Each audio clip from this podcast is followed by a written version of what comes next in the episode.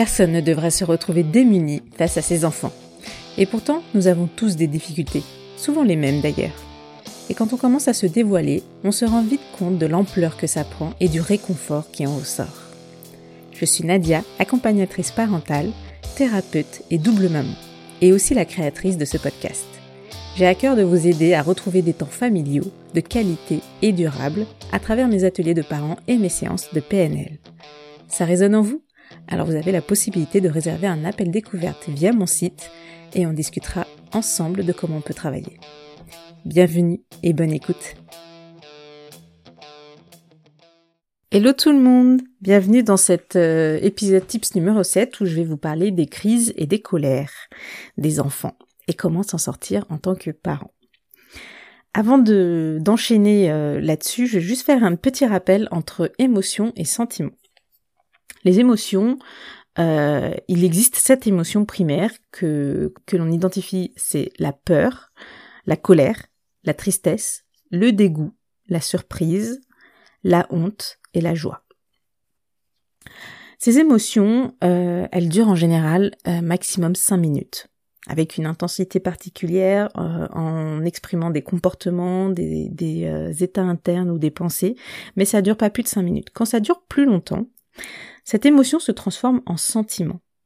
Et là, on perd les bénéfices de l'émotion primaire. Juste pour euh, bien comprendre, les émotions euh, secondaires, on peut, euh, on peut en identifier plusieurs. Par exemple, il y a la jalousie.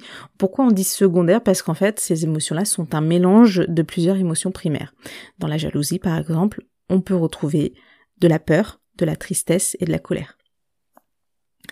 Ensuite, pourquoi, quand une émotion euh, devient un sentiment, pourquoi est-ce que l'on perd les bénéfices de, l'émotion primaire? Il faut savoir que les émotions euh, primaires, quand elles sont euh, exprimées, il y a toujours des besoins profonds qui sont attachés et des stratégies de régulation. Si on prend par exemple la colère, le besoin profond, il peut y en avoir plusieurs. Il peut y avoir un besoin d'identité, un besoin d'appartenance, un besoin de, respect, de reconnaissance, de considération. Et il existe aussi des stratégies de, de, de régulation que l'enfant a appris ou que l'adulte a appris tout au long de sa vie. Comme par exemple libérer son énergie en sautant, en courant, se défendre, prouver sa valeur personnelle avec euh, des mots agir pour plus de, justice, défendre les personnes euh, maltraitées, etc., etc. En fonction de sur quels critères cela, euh, cette émotion vient appuyer. Donc quand cette émotion est au stade de l'émotion, ça, ça, va venir réveiller toutes ces stratégies et tous ces pensées, euh, ces, tous ces besoins profonds.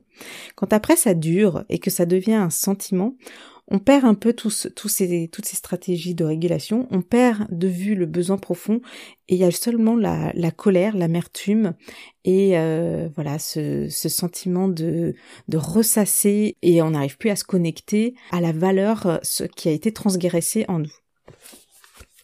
Donc ça c'est un, un point important qui est euh, qui est aussi à considérer chez les enfants puisque eux vont manifester les leurs émotions euh, en tout cas quand ils sont petits quand ils n'ont pas encore euh, mis de, mots sur sur ce qu'ils ressentent ils vont les, les manifester de manière brute.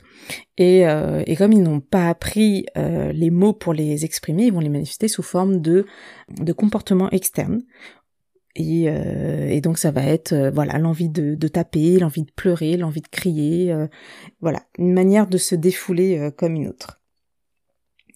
Dans cet épisode, je vais distinguer les différents différentes situations assez générales que l'on peut que l'on peut connaître avec les enfants euh, mais il y a aussi des situations beaucoup plus particulières, beaucoup plus euh, spécifiques que je peux évidemment pas traiter, mais euh, je vous donnerai quelques moyens pour identifier le besoin qu'il y a derrière ça.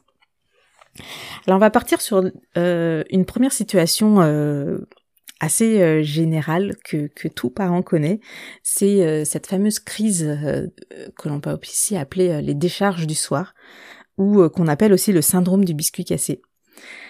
En fait, euh, on a là une euh, chez l'enfant, donc là on peut on peut parler euh, d'enfants jusqu'à 5 ans à peu près, de, de 18 mois à 5 ans, quand ils commencent à, à, à avoir pas mal d'émotions qui viennent en lui, donc à partir de, de, de 18 mois à peu près, et jusqu'à 5 ans, c'est l'âge à peu près où on arrive, euh, où les enfants arrivent à mettre des mots sur leurs émotions, sur ce qu'ils ressentent, si bien sûr ils y ont été euh, euh, invités, éduqués depuis le début. Donc, durant cette tranche d'âge-là, euh, il faut savoir qu'un enfant, donc qu'il aille euh, chez une nounou, euh, qu'il aille à la crèche ou qu'il aille à l'école, il va sortir de son environnement familial, sortir d'un environnement sécurisant pour lui et donc il va entrer dans euh, un environnement qu'il euh, connaît moins, euh, même s'il est à l'école depuis 2-3 ans, un environnement qui où il y a beaucoup beaucoup de sollicitations extérieures, où il y a beaucoup de, de changements de rythme entre voilà les les récrés, les la cantine, les activités différentes, les la salle de motricité, etc. Euh, voilà, c'est une routine, mais c'est quand même euh, une, routine assez intense, euh, surtout pour les tout petits. C'est ça, ça, demande beaucoup de, de, concentration aussi. Et donc dans ces moments-là, ils n'ont pas forcément le temps à la décharge, même s'il y a voilà 15 minutes de récréation. Pour certains, ça peut suffire, pour d'autres moins. Ils n'ont pas forcément aussi les personnes euh, assez euh, avec lesquels ils sont assez en confiance pour venir se décharger. Et euh, ils n'ont pas forcément aussi cette euh, cet environnement euh, sécuritaire à la comme ils ont à la maison ce cocon familial qui qui peut euh, qui peut le voilà qui peut leur donner assez confiance en eux pour libérer des tensions accumulées ou ou des, des émotions du, du moment donc ce que vont faire les enfants, ils vont en général refouler euh, ces, euh, émotions. Donc euh, une frustration, une tristesse, ça, arrive que euh, rarement les enfants pleurent et pour des petites choses, hein. mais accumuler au fur et à mesure de la journée, ça va venir remplir ce, ce vase, on va dire, de, de, la, de la frustration et de la colère, des, des, des émotions euh, désagréables, ça va venir remplir ce vase et petit à petit, à un moment, il va falloir le libérer. Et donc, c'est ce qu'on appelle le syndrome des biscuits cassés. C'est qu'ils arrivent à la maison le soir, donc durant ce fameux tunnel du, du, du soir, euh, ils arrivent dans, dans leur euh, cocon familial ils, avec euh, les parents, leurs parents, donc leur papa ou leur maman, avec lesquels ils ont entièrement confiance. Ils arrivent à un moment du soir où ils, savent, ils connaissent très bien le, le la routine, ils savent qu'ils ont du temps, ils savent qu'ils ont un, un, temps de, de, de, repos ou voilà, de, un temps de, de décompression. Et euh, là, la moindre petite euh, petite broutille, on va dire, que ce qu'on appelle le, biscuit qui se casse, tout simplement, ça va venir euh, réactiver une émotion chez eux, donc une petite tristesse, toute petite sur le moment, mais comme il y a eu toute cette accumulation dans la journée, cette tristesse, elle peut se transformer en immense crise. Et en fait, dans cette crise, ça n'a rien à voir avec le biscuit cassé ou euh, toute autre chose, je sais pas moi, une goutte d'eau qui tombe par terre, ça n'a rien à voir avec euh, cet événement-là. Dans ces crises-là, c'est très important, c'est tout simplement de la décharge. L'enfant va venir décharger ce vase de d'émotions désagréables qui s'est rempli et il va venir tout lâcher. Il va venir tout lâcher euh, ben, avec euh, le parent qu'il a en face parce que euh, parce qu'en fait euh, il se sent tout simplement en sécurité et en confiance avec avec cet environnement et cette personne là. Donc quelle est l'attitude à avoir en général? C'est tout simplement voilà de je dirais de de montrer son amour, de proposer un câlin, de de faire un pot à pot avec voilà juste une main placée sur une joue ou sur la nuque, euh, c'est toutes ces petites choses-là qui vont venir euh, aider en tout cas à libérer ce, ce vase euh, d'émotions négatives et remplir en même temps le fameux réservoir affectif. Dans ces moments-là, on a tendance à vouloir raisonner l'enfant. C'est qu'un biscuit, c'est rien, voilà, je t'en donne. En fait, ça, c'est comme ce n'est qu'une qu'un prétexte. Euh, l'enfant va pas vraiment être attentif à ce que vous allez dire. Et en plus, comme il va à ce moment-là se décharger de toutes ces émotions, euh, en général, le, le, cortex préfrontal a, a sauté et euh, c'est ce fameux cortex préfrontal qui euh, aide au raisonnement. Donc là, c'est c'est absolument inutile euh, de d'essayer de, de de raisonner l'enfant, de de le calmer par des explications ou quoi que ce soit. Là, c'est c'est simplement voilà de la tendresse, de l'amour qui viendront le le calmer et et au final, j'ai même envie de dire cette ce, cette décharge de, du vase des émotions est hyper importante puisque euh, elle permet de décharger sainement, même si je suis d'accord, le parent qui est en face, c'est, vraiment pas agréable, même si parce que lui-même peut avoir euh, son, propre vase d'émotions, euh, désagréables à, décharger. Mais en tout cas, pour l'enfant, c'est très bénéfique de, le faire euh, de cette manière-là et de le faire euh, avec vous, avec dans sa maison, dans un environnement qu'il connaît. Donc voilà pour cette cette fameuse ce fameux syndrome du biscuit cassé. Maintenant, je, je vais vous parler d'une autre un cas typique qu'on connaît d'enfants en colère, c'est euh, quand euh, il demande quelque chose et que vous lui dites qu'il n'aura pas ce qu'il demande. Euh, là aussi, il peut y avoir une colère qui, se, qui se manifeste. Et dans ces cas-là, donc c'est bien à différencier de la colère du soir parce que c'est pas une décharge, c'est vraiment une colère liée à une frustration parce qu'il comprend qu'il ne va pas avoir ce qu'il demande. Dans ces moments-là, c'est hyper important, je dirais, de comprendre que un enfant, pour qu'il accepte qu'il ne va pas avoir ce qu'il euh, euh, demande, euh, il est quasiment obligé de passer par cette colère et par cette frustration. C'est un processus, je dirais, une étape obligatoire pour comprendre qu'il ne va pas avoir ce qu'il veut. Et donc cette colère, effectivement, quand ils sont petits, ça va se manifester par euh, des, pleurs, des cris euh, ou euh, des je te tape. Mais quand ils sont un peu plus grands, si on prend des enfants de l'âge de 4-5 ans, ça va être des enfants qui vont insister, qui vont insister voilà deux trois fois, qui vont redemander l'autre parent par exemple. Mais voilà, c'est encore là un processus, je dirais obligatoire pour comprendre qu'il il va pas l'avoir. Et euh, dans ces moments-là, c'est aussi important de, de, rester ferme, puisque bien sûr, si vous commencez au bout de la troisième fois à dire euh, bon, ok, je te le donne, euh, enfin une ou deux fois voilà ça c'est des choses qui peuvent euh, qui sont tout à fait acceptables. Mais si ça, ça, devient une habitude il peut aussi se dire ok il faut que je demande deux trois fois pour l'avoir. Donc là il y a, y a, quand même la fermeté qui, qui entre en jeu et qui est très importante aussi pour euh, pour bien ancrer dans la tête de l'enfant que c'est quelque chose qu'il ne peut pas avoir alors Bien sûr, vous pouvez aussi donner euh, l'explication de pourquoi. Euh, souvent, les grands enfants de 4-5 ans, ils vont, ils vont être en demande de cette explication. Ils vont être en demande de, de, pourquoi. Et cette explication peut leur suffire aussi. pour d'autres enfants, ça peut euh, ne pas suffire du tout et donc continuer. ils peuvent continuer à demander. Ce qui est important sur cette colère, sur cette étape obligatoire pour accepter le fait qu'ils n'auront pas ce qu'ils demandent, c'est qu'ils il faut bien la distinguer euh, envers qui elle est tournée. Elle n'est pas du tout, euh, en général, elle n'est pas du tout tournée vers l'adulte.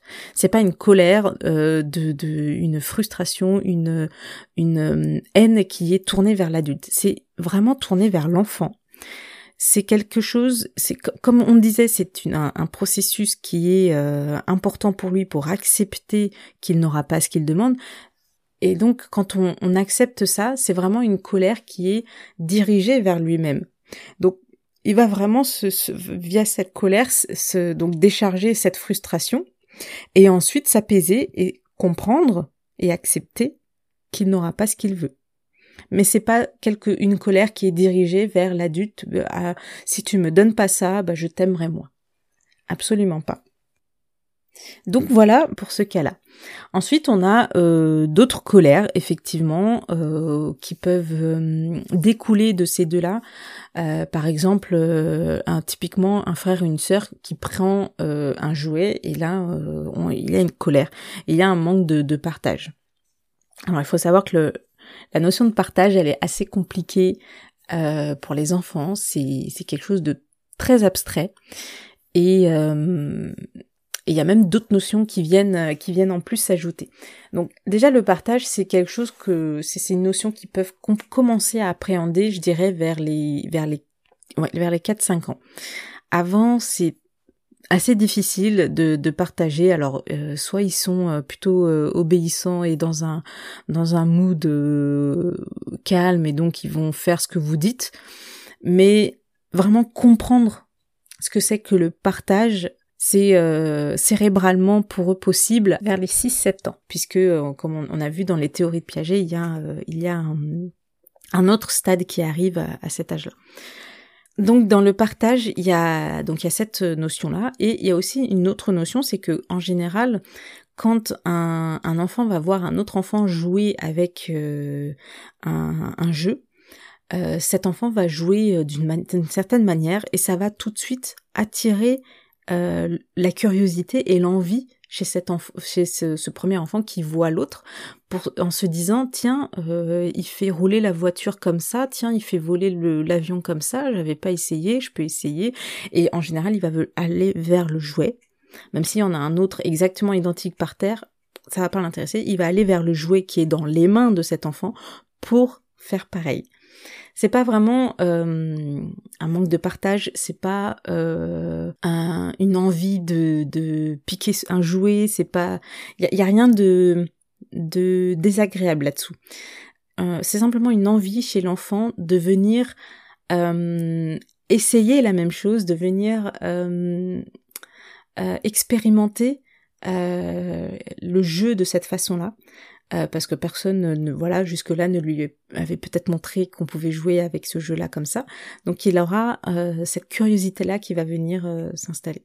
Donc dans ces moments-là, c'est assez difficile parce qu'on n'a pas envie de, de, prendre le jouet, de laisser prendre le jouet de, de l'autre enfant. Donc c'est plutôt délicat à gérer. Mais voilà, en tant que parent, vous pouvez peut-être simplement détourner l'attention vers un, un, autre jouet, essayer de, de lui attirer sa curiosité vers un autre jouet en le mettant en mouvement d'une manière qu'il n'avait jusque-là euh, pas vu. Ça peut être une solution. Voilà, je pense avoir fait le tour des, euh, situations euh, assez génériques qui peuvent amener à des colères ou des crises. Et je vais venir maintenant à la façon de réguler cette colère. Comment vous pouvez inviter vos enfants à apaiser une colère? Alors il existe plusieurs solutions c'est à vous de voir ce qui vous ce qui vous va en fonction de l'environnement, en fonction de la situation et en fonction de de la personnalité de, votre enfant aussi, euh, ce que vous voulez euh, adopter. Mais voilà, vous pouvez euh, très bien utiliser les temps de pause. Les temps de pause, c'est j'en avais déjà parlé, c'est un endroit dans la maison choisi par l'enfant. C'est très important qu'il soit choisi par lui, aménagé aussi par l'enfant c'est important aussi qu'il y mette euh, soit des doudous, soit des livres, des ce qu'il a envie, euh, et d'en parler en amont d'une colère, de lui dire voilà, euh, tu vois, mon enfant, il y a tel endroit ou tel autre endroit, tu peux choisir un endroit dans la maison quand tu es en colère, tu viens euh, te faire une pause là-dedans. Tu peux y mettre des papiers que tu déchires si tu, tu as envie. Tu peux mettre des, coussins que tu tapes si tu veux. Tu peux juste mettre tes doudous pour faire un câlin tes doudous. Donc cet endroit, on peut l'appeler le temps de pause et ça va être euh, euh, ce, cet endroit refuge en fait de l'enfant et il va venir ici au fur et à mesure des différentes situations qui l'amènent à des colères. Donc il peut y avoir ça. Il peut y avoir aussi tout simplement, euh, quand on n'est pas à la maison, s'éloigner de, euh, la situation euh, de la scène mise en cause. Il peut y avoir aussi des respirations en conscience qui peuvent aider. En fait, ça va venir tout simplement couper l'attention sur la scène qui pose problème. Pour les plus grands, ils peuvent aussi compter jusqu'à 15, jusqu'à 20, ça peut être, euh, ça peut être euh, en fonction de leur niveau. Là encore, le, but va, être de, venir détourner l'attention et de venir couper de la scène qui est mise en cause. Euh, il peut y avoir aussi euh, des choses plus tactiles pour les enfants qui le sont, donc se toucher la lèvre, se, se, se masser la nuque, les épaules, euh, voilà. Pour ceux qui ont besoin de décharger une énergie qui est amenée par cette colère, ils peuvent sautiller, ils peuvent taper dans un coussin, le sol, un meuble ou un canapé, quelque chose qui ne leur fera pas mal. Euh, et pour d'autres euh, plus grands, là on peut prendre des enfants de plus de 10 ans, il, peut y avoir euh, ce qu'on appelle un ancrage visuel, donc se rappeler un bon souvenir. ça peut être un moyen aussi pour, pour venir réguler sa colère. Et puis, j'ai aussi envie de donner cette astuce-là, l'écriture, pour qui est pour euh, les adultes ou même pour les enfants euh, plus grands qui, on va dire, euh, les adolescents, ça peut être un, très bon moyen de venir coucher sur papier ce qu'on ressent. donc on peut passer en revue toutes les pensées que l'on a, tous les états internes, donc tout ce qui se passe dans le corps, donc les sensations d'oppression au niveau de la poitrine, au niveau du ventre ou de la gorge. Venir mettre sur papier tout ça, ça peut être euh, très intéressant sur le moment puisqu'on va venir en fait décharger tout ça de manière euh, voilà moins physique mais peut-être plus intellectuelle plus psychique. Et ça peut être aussi intéressant euh, si c'est une habitude qu'on a prise sur plusieurs mois ou plusieurs années de venir se replonger de voir l'évolution qui en a été faite. Et c'est hyper important pour moi de, de venir de venir avoir conscience de cette évolution parce que on a trop souvent tendance à, oublier les progrès que l'on fait, à, avoir tendance à se dire euh, bah, que c'était comme ça, que c'est inné, mais non, il y a un chemin qui a été parcouru, et ce chemin-là, je trouve que c'est important euh, d'en avoir conscience et d'en être fier. Euh, voilà pour les pour les façons de réguler ses émotions. Ensuite, je vous parlais au début de, cet épisode des, besoins qu'il peut y avoir derrière, euh, ces, comportements, ces émotions. Et là, on va, euh, on va se, on va aller plus dans les cas particuliers. Euh, s'il y a des enfants ou des adolescents qui, ont des crises de colère, comment les aider? En fait, euh, il faut savoir qu'une émotion est toujours, on l'a vu au début de, cet épisode, est toujours reliée à un besoin. Maintenant, l'idée, euh, ou toute la prouesse euh, en tant que parent, ça va être de, réussir à mettre le doigt sur quel besoin a été transgressé. Alors pour ça, quand un enfant a une colère particulière ou quand il traîne pour venir manger ou quand euh, il veut pas mettre euh, ses chaussures, je peux vous inviter à vous poser la question à quoi il dit oui à ce moment-là? Peut-être qu'il a un besoin de temps pour jouer encore un peu. Peut-être qu'il a un besoin de s'évader, de rester seul, de s'évader dans ses pensées. Enfin voilà, il y a, y a peut-être se poser la question à quoi il dit oui à ce moment-là ça va vous, vous aider à vous questionner, à vous, ou même à questionner votre enfant pour savoir vers, euh, vers euh, quel besoin euh, de transgresser à ce moment-là.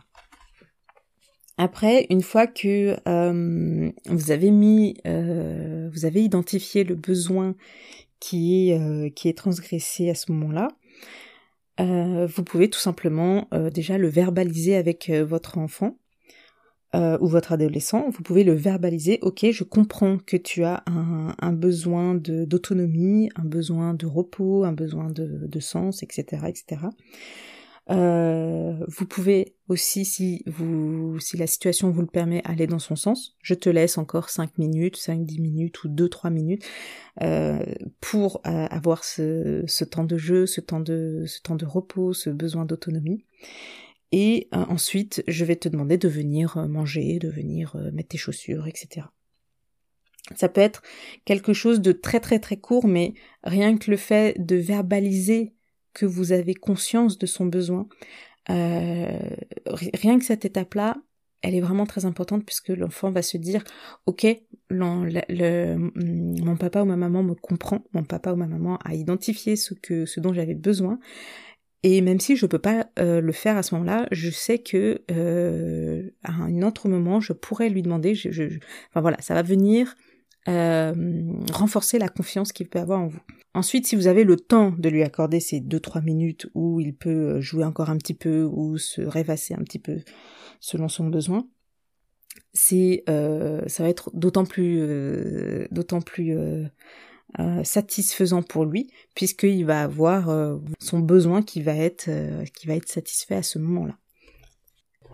Voilà. Alors j'ai envie de terminer en disant que quand on raisonne en termes de besoins, on identifie en fait les, motivations positives de, des actions de l'enfant. Par exemple, un enfant qui cherche de l'attention peut en fait chercher de la relation. L'enfant dit regardez-moi, écoutez-moi. Il fait pas son intéressant, il a envie en fait de, de, faire une, une activité avec vous. Voilà pour cet épisode. J'espère qu'il vous aidera. J'ai euh, abordé un, un, peu la notion de fermeté à un moment euh, dans cet épisode et je, je reviendrai plus longuement là-dessus dans le tips numéro 8 sur comment être bienveillant et ferme à la fois. Parce que c'est très important d'être respectueux, d'être bienveillant, d'être à l'écoute des besoins, euh, puisque ça va, euh, cela va aller euh, respecter le monde de l'enfant. Mais c'est aussi très important d'être ferme, puisque cela va aller dans le respect du monde de l'adulte. Et comme dans une éducation, il y a un enfant et un adulte, donc concilier la fermeté et la bienveillance, c'est primordial. Donc je vais, je vais en faire le thème du, du prochain tips. Merci pour votre écoute. S'il vous a plu, n'hésitez pas à le partager à vos, amis ou à vos proches. Et si vous avez besoin d'un accompagnement, vous pouvez me retrouver sur mon site internet que je mets dans les notes de l'épisode et réserver votre appel découverte. On pourra voir aussi, ensuite euh, via cet appel comment on peut travailler ensemble et si on peut travailler ensemble. Quant au podcast, n'hésitez pas à vous abonner. Vous ne louperez aucun épisode. Vous pouvez aussi me mettre un, commentaire sur Apple ou Spotify. Euh, ça m'aide beaucoup à ressortir parmi plein de, plein de chouettes podcasts qui existent déjà. Et ça m'aide, ça me soutient, ça m'encourage à continuer, à vous donner plein de tips et à faire intervenir des invités que je juge pertinents. Vous pouvez aussi me suggérer euh, des thèmes ou des invités. Je vous souhaite maintenant un très bon week-end, soirée, matinée ou journée, selon euh, l'heure ou le moment où vous écoutez cet épisode. Et je vous dis à très vite.